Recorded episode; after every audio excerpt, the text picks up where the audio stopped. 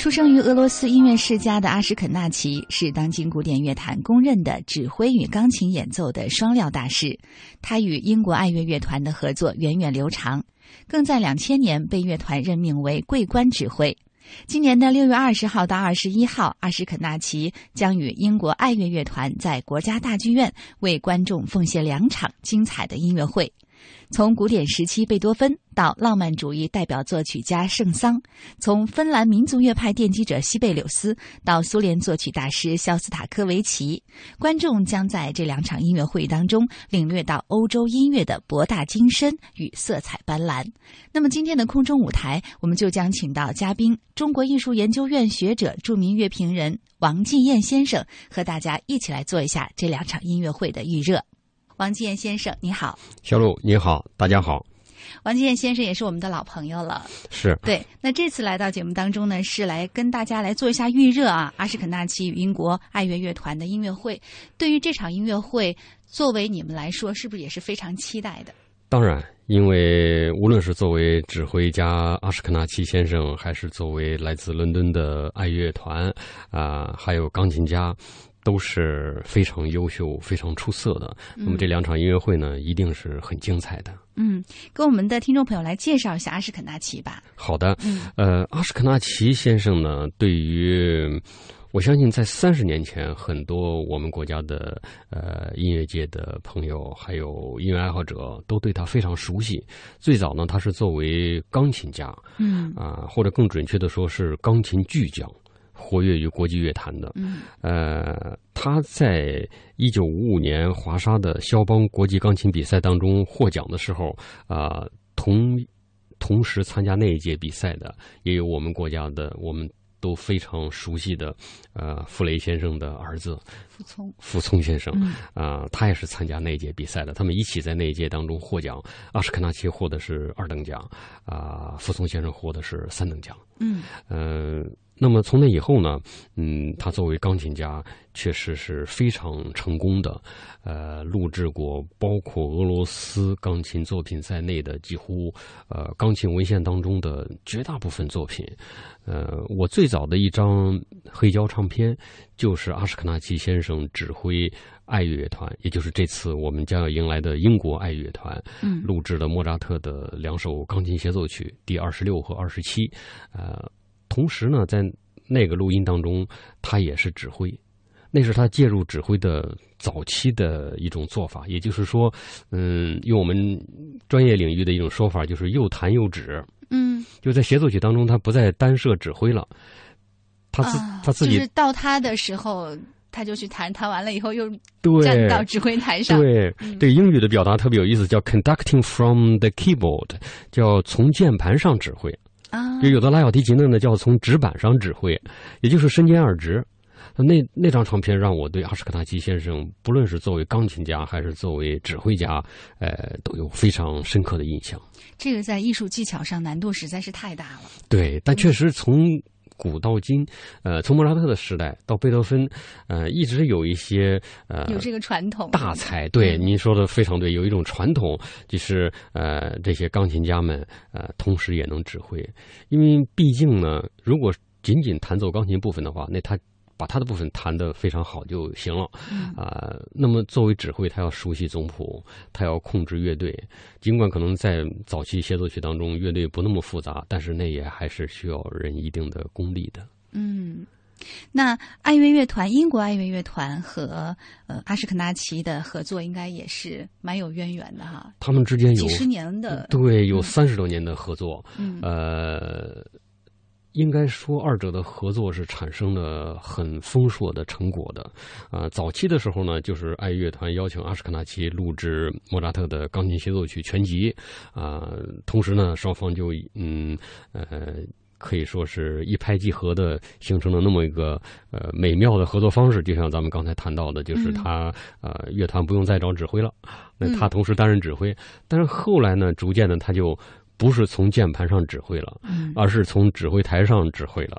就真正的做起我们所理解的专职指挥。嗯嗯，以至于在很多年之后呢，比如说二零零四年，我当时在中国爱乐乐团工作，啊、中国爱乐乐团请阿什肯纳吉先生来工作了两周，啊、每周举行一场音乐会，然后之前排练四到五天，啊、那他都都是作为专业的指挥大师来合作了，嗯而且那次演的钢琴协奏曲呢，是他邀请的别的钢琴家。就他反而不坐到钢琴前面了，但特别好玩的是呢，呃，我们那会儿在乐团里协调他和那位年轻钢琴家的那个练琴日程，嗯。因为排练厅里就有一台斯坦威钢琴，嗯、俩人都练琴。就阿什克纳吉那次虽然嗯没有在台上演奏，对没有在中国的舞台上演奏钢琴，但是他还是练的，他每天都要有一定的时间来练琴的，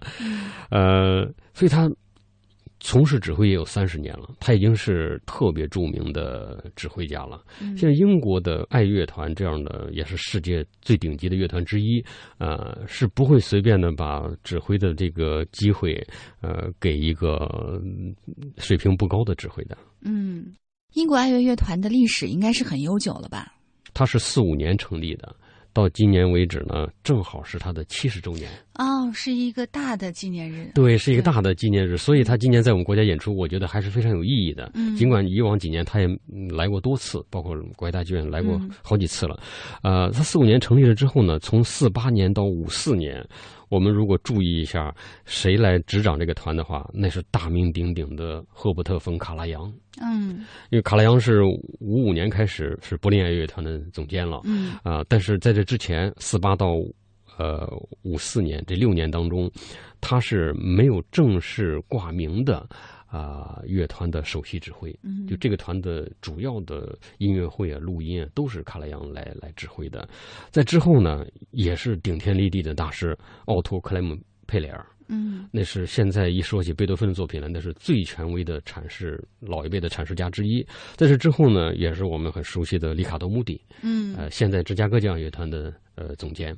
呃，一直到后来西西诺波里啊、多纳伊以以及现在的芬兰的指挥家和作曲家萨洛宁，嗯，都是顶级的这些指挥大师。我觉得说到艺术家们，最好的阐释就是让我们来听听他们的作品。你看，在即将进行的这两场音乐会上，我想在这个音乐会的曲目选择上，其实也是应该有他们的一些考虑的哈。比如说肖斯塔科维奇的节日序曲，会不会因为两个人都是俄罗斯人？嗯，然后其实刚才跟您谈到的说，英国爱乐乐团今年是他们成立七十周年的日子，有没有可能他们会有意的去选择这样一个非常具有欢庆色彩的这个音乐曲目，然后在音乐会上呈现？呃，我觉得您分析的特别有道理。应应应该是这样的，因为节日序曲虽然不长，嗯但它确实是我认为所有的音乐会开场曲当中节日气氛最浓厚的。嗯所以呃，爱乐团选择嗯这个曲子来作为他们的两场呃国家大剧院音乐会的开场，呃，这是有它的道理，或者说是非常符合逻辑的。肖斯塔科维奇是我们大家都非常熟悉的当代交响乐大师。嗯呃，他是一九零六年出生的，啊，一九七五年逝世于莫斯科，所以呢，今年是他逝世六十周年。同时呢，今年我们很多音乐爱好者朋友注意肖斯塔科维奇比较多，是因为他的著名的列宁格勒交响曲对，在今年演出的机会非常多，因为嗯是纪念反法西斯世界反法西斯战争胜利七十周年。对嗯呃，那么在他的众多的作品当中，包括十五首交响曲、十五首弦乐四重奏，还有两部歌剧，还有六首协奏曲，还有三十六部的电影配乐。应该说，这个节日序曲啊，短短的六分钟的小乐曲，并不是那么的呃引人注目，但是每次在音乐会上演的时候，那确实是很激动人心的时刻，因为它其中呢有特别嘹亮的号角，有特别呃欢快的这种呃音乐的浪潮，这一切都特别的动人，它让人想到那种。宏大的、热烈的节日，让人想到节日里，呃，浩瀚的、无边无际的人群。同时呢，呃，在这个用奏鸣曲式写成的简短的序曲当中呢，有一个，呃，有一个小部分，一直是我个人特别感兴趣的，嗯就是我们呃，大家会从这个这个曲子当中听到，它中间有一点是叫弦乐的拨奏声，就弦乐有时候不用弓子的时候，用用用手来拨弦，就是把把那个弦乐临时变成了弹拨乐器了。呃，有一段那个弦乐的集体的拨弦，很急促，那种感觉呢，对我个人来说，我有一种联想，就是它特别像节日里人们那种匆忙的兴奋的脚步声。我不知道大家呃，听众朋友们在听这段的时候，会不会产生这种印象？欢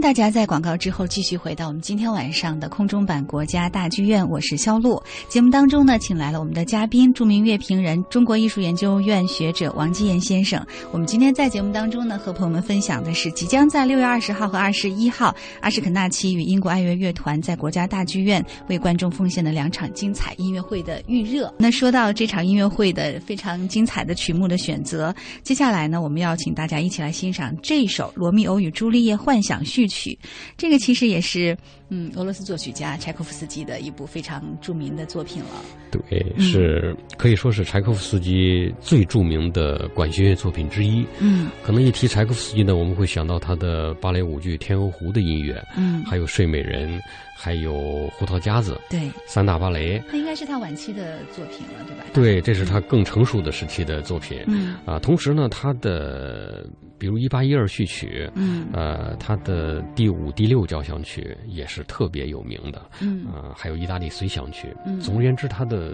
著名的作品是非常多的。还有可能我们呃很多人都熟悉的那首《如歌》的行版，嗯，弦乐四重奏啊，或者大提琴版的都有。嗯，呃。那么，《罗密欧与朱丽叶》幻想序曲呢？呃，是一首篇幅相当长的一首序曲，二十分钟。对，因为作为序曲来说呢，它已经跟肖斯塔科维奇那首节日序曲比呢，呃，是篇幅更长大的这样的作品。嗯，所以呢，它其实通过音乐是讲述了一定的情节的。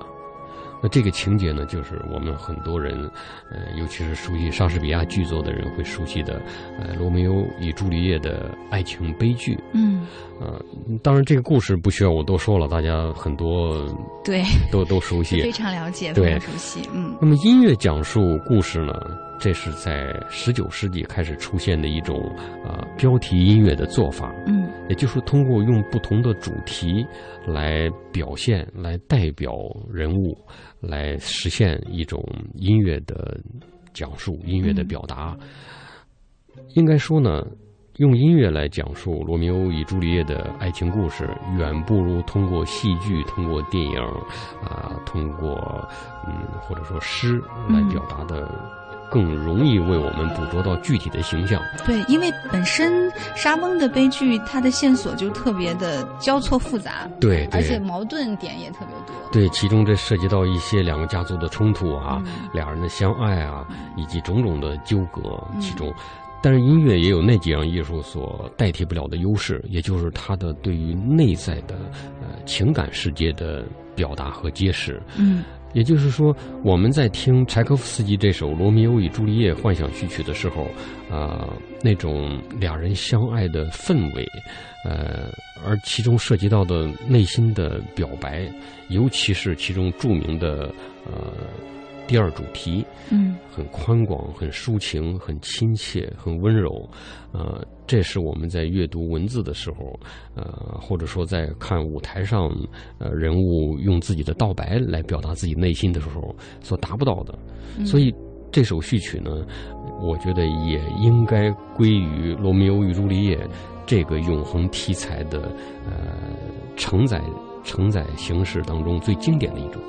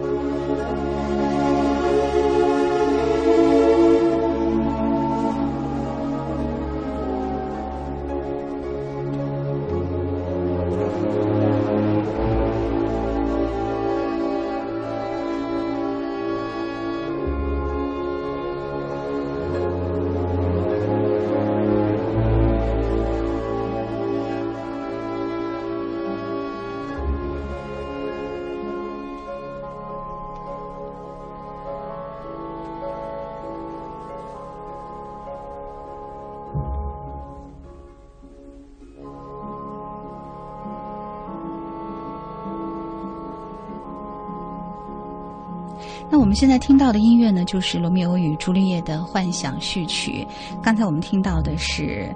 呃，王建先生说的第二主题，非常优美的一段旋律。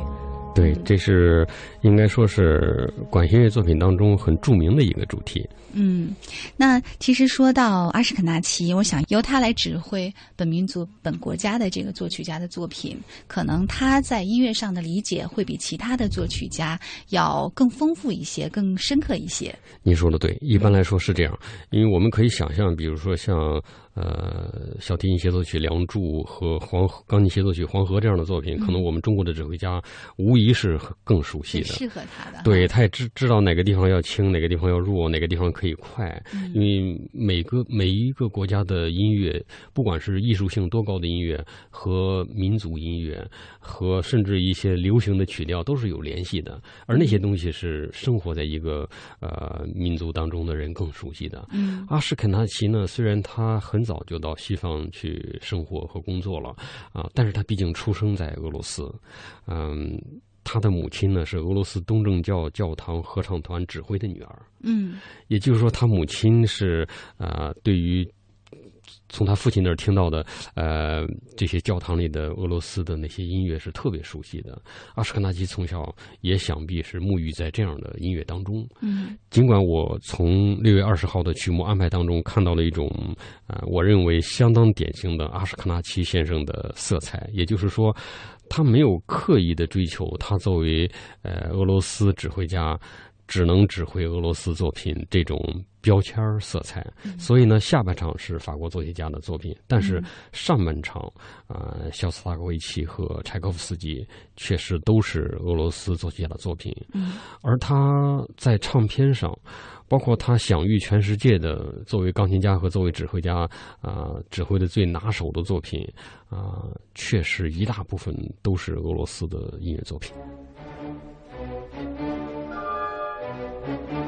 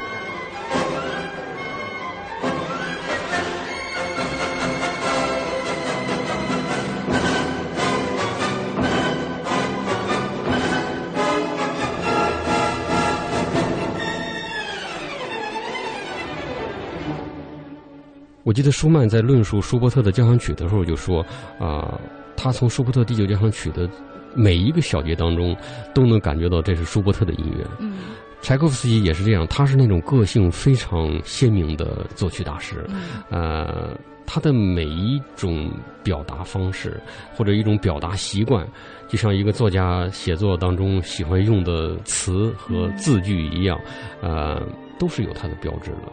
他可能在这个，比如说《罗密欧与朱丽叶》幻想序曲当中，他组合成了一种新的一种呃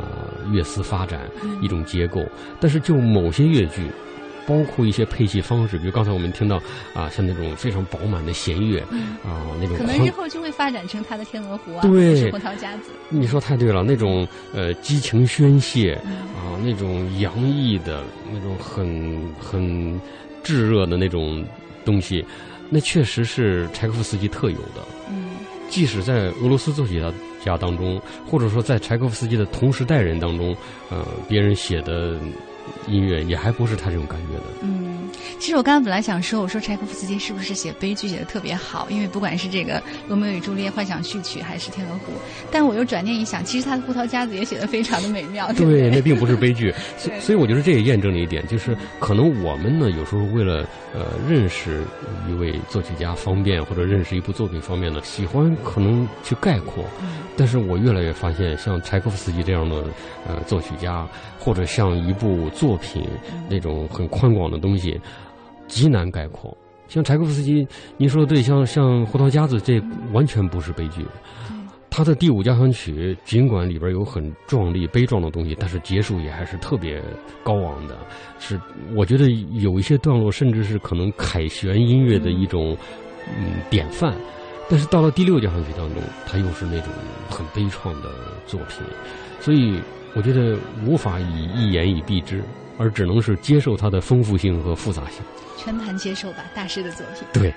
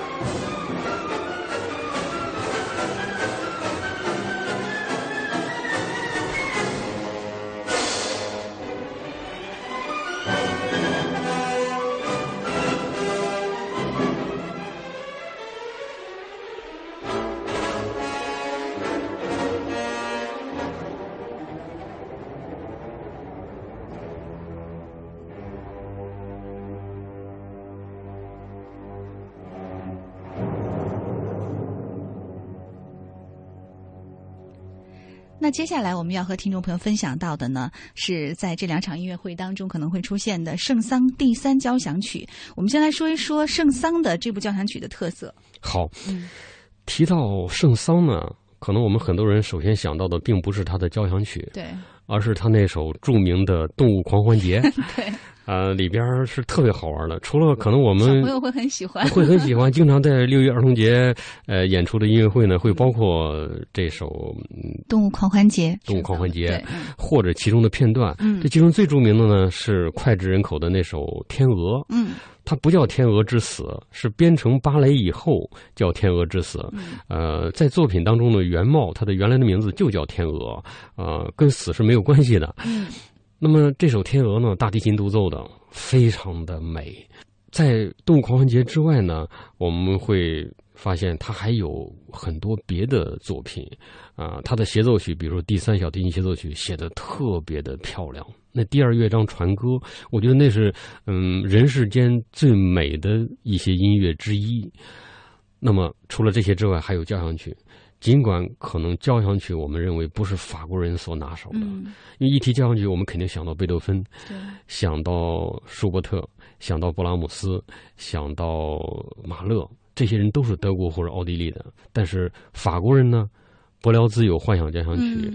弗朗克有一首 D 小调交响曲，已经不那么为人所知了。那圣桑呢？这一首啊，应该说也还不是普通的音乐爱好者特别脍炙人口的。但是在交响音乐的文献当中，它是有着牢牢的一席之地的。而且它有一个鲜明的一个标记，就是它是用管风琴参与演奏的，所以它就有了一个标题叫管风琴。有的时候呢，呃，有的人也不说圣桑第三交响曲，就说圣桑的管风琴交响曲。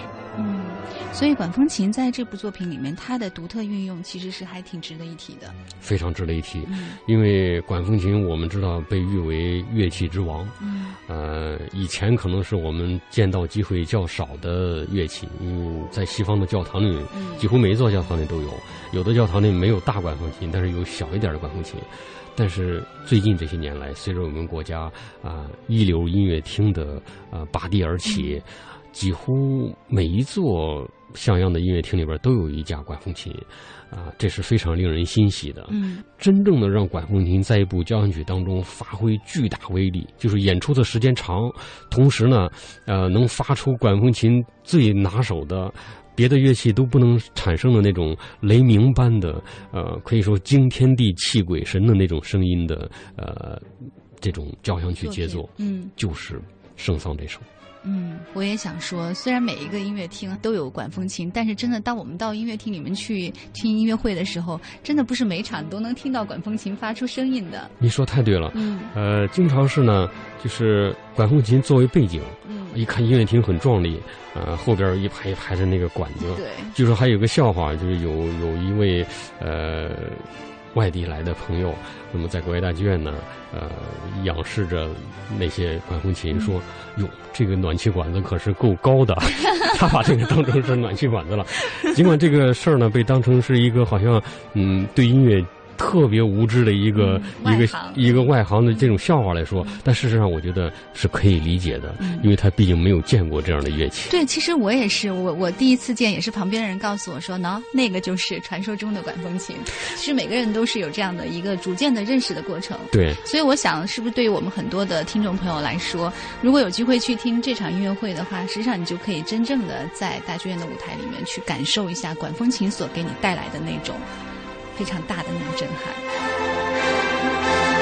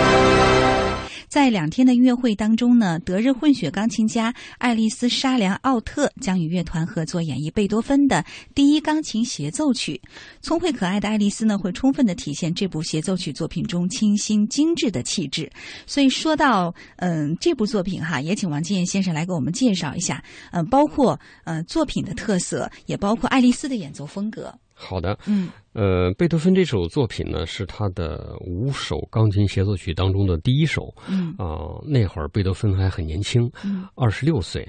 呃，应该说呢，对于贝多芬，我们可能后世的音乐爱好者们更多的把他当成作曲家来看待。但是贝多芬刚到维也纳的时候，他是他是钢琴家，对，而且呢，除了演奏上的这种技巧精湛之外，嗯他还特别擅长即兴演奏。因为那个年代呢是呃看重即兴演奏的，嗯就是如果在一个指定的主题上做那种各种即兴的变奏呃发挥的话，那是被当时的音乐界和听众喝彩的。嗯贝多芬在演奏领域的成就呢，呃，一直使他赢得维也纳各界的这种认可和欢呼。那么逐渐逐渐的呢，他也写作品供自己演奏。嗯因为我们会发现，在十九世纪，呃，或者十八世纪晚期的时候，嗯，并不像我们现在分工这么严格，就是作曲的就是作曲的，作曲的登台演奏的水平是不够的。嗯但是演奏的人呢，就没工夫再作曲了，通常好像也没受那个训练。但是那会儿大家是，呃，我们会发现海顿、莫扎特、贝多芬，他们都是这样，就是嗯，作曲者同时也是演奏者，对，经常自己演奏自己的作品，那是一种双料的辉煌。嗯就既作为创造者，又作为二度创作者。呃，贝多芬这首作品呢，呃，据现代的音乐学家研究，呃，应该就是在他一七九六年的时候，为了一次在布拉格、纽伦堡、莱比锡、柏林这几座城市的一次巡回演出，啊、特地写的一首曲子来演给每个地方的听众的。嗯嗯，应该说，在这首作品当中呢，贝多芬呃个人的那些创作特色，也就是我们后期所熟悉的对后期通过他后期作品所熟悉的那些，甚至作为他个人印记的，作为他的标识的，作为他的一种呃那种好像呃特定符号象征意义的对对对，还不典型。嗯更多的呢，好多人认为他有莫扎特或者海顿的特点，嗯但是我个人觉得，嗯。只要我们稍微注意听的话，甚至从第一乐章的第一小节开始，嗯。那已经不是莫扎特，也不是海顿了，嗯。那还是真正的贝多芬。嗯，那种力量感，那种戏谑感，那种欢乐感，那种坚定性，可以说都是贝多芬自己所独有的一些很有力的、呃，很感人的音乐语汇。嗯，那我们来听一下。好的，嗯。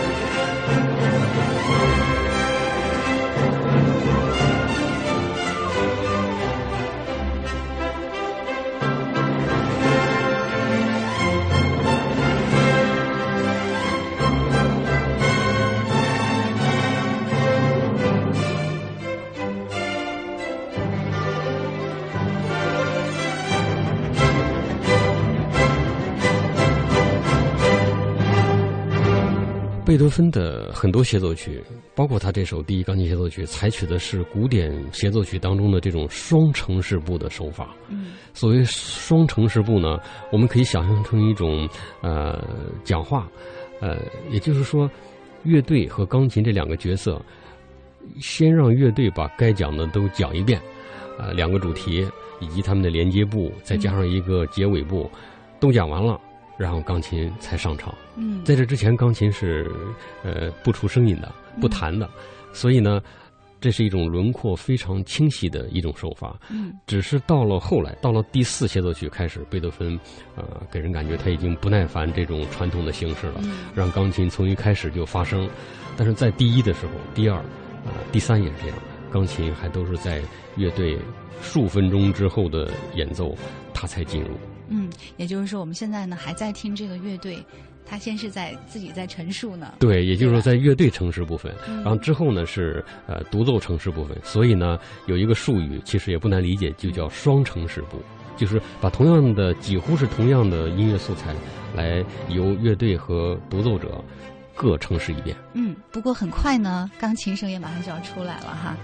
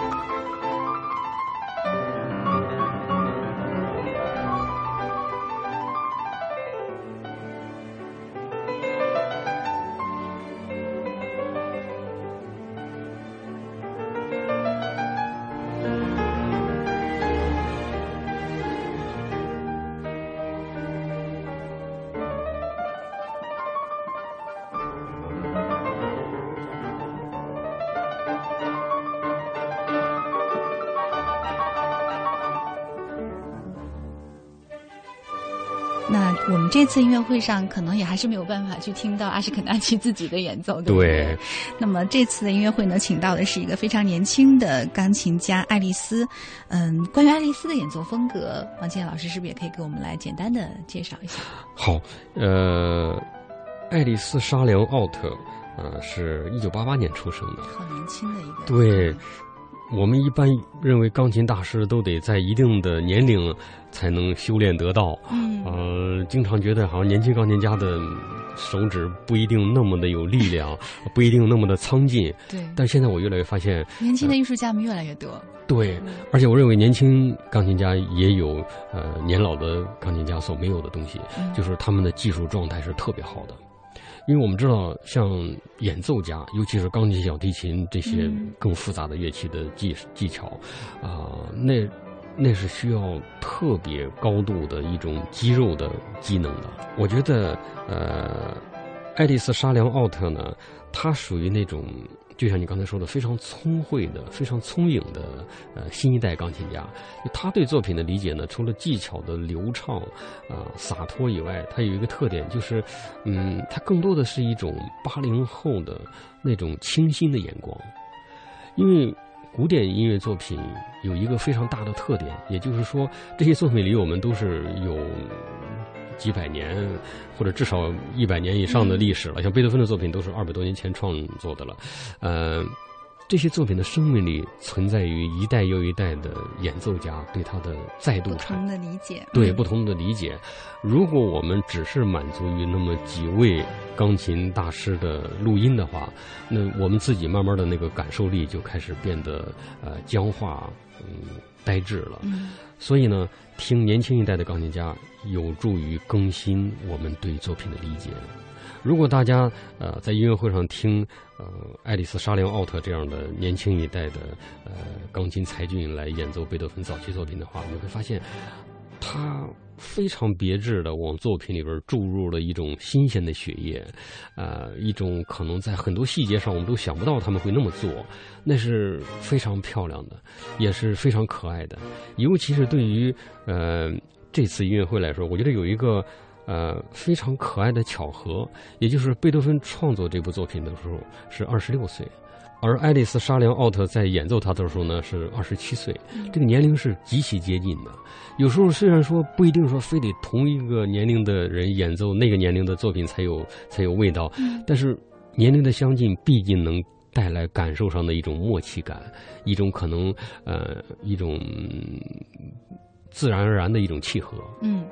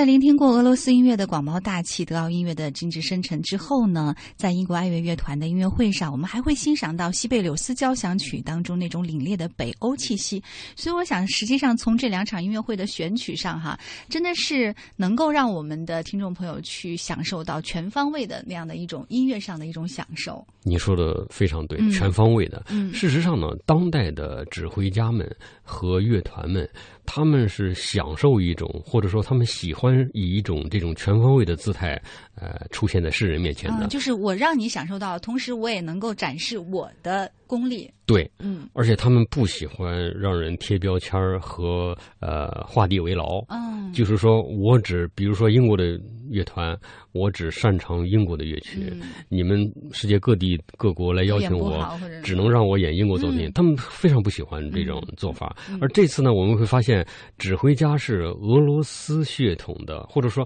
在俄罗斯接受教育的，呃，活跃于。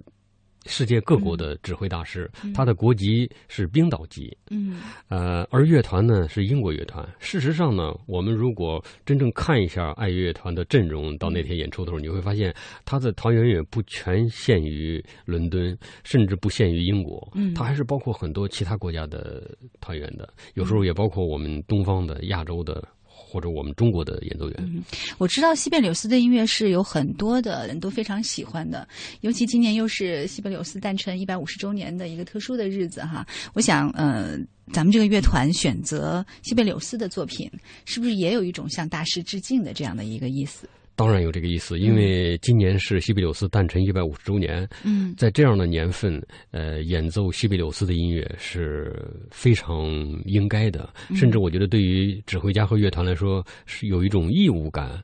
呃，对于听众来说也有强烈的吸引力。嗯。但是在这场音乐会当中呢，还有一个特别的个人原因，嗯。是因为阿什肯纳奇是阐释西贝柳斯的最好的能手之一。呃，他指挥的西贝柳斯全集是在很多年里一直是各种唱片指南的首选。嗯也就是说，呃，阿什肯纳奇作为一位呃俄罗斯的指挥家，因为他定居冰岛，嗯他的夫人是冰岛人，他对北欧的那种自然景观，对于北欧的情怀，嗯同时包括西贝柳斯的音乐语汇，他有一种熟悉和亲切感。嗯这使得他能在呃与世界各国的乐团合作的时候，很自然的把西贝柳斯的音乐呃加入到他的曲目当中，而且呢，呃能在阐释上达到一个非常动人的高境界。嗯。那我们在今天节目里面呢，要和大家分享的是西贝柳斯第二交响曲的第四乐章。对，首先呢，第二交响曲是他的七首交响曲当中演的最多的。嗯呃，我个人认为第五是写的最壮丽的。嗯呃，第二呢也很壮丽，同时呢，呃，我们用英语来说是最 popular 的。嗯就是最知名度最高的，呃，这是因为它更好懂，